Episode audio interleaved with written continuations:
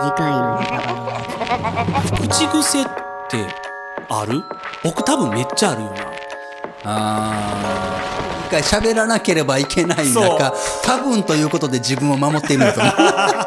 多分こうだったと思いますこういう説あるらしいんですある特定の事象が起きた時に、うん。その事象の具体的内容とは別に、うん。とっさに自分の脳が、うん。こう判断してしまう働いてしまう自分の思うん。考パターンのことを、思うん。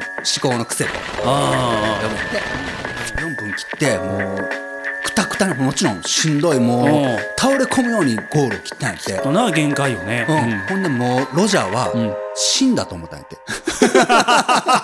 4分切ったから。オ自分が死んだ。お医者さん墓場のラジオフォレストストー番組は Spotify で検索。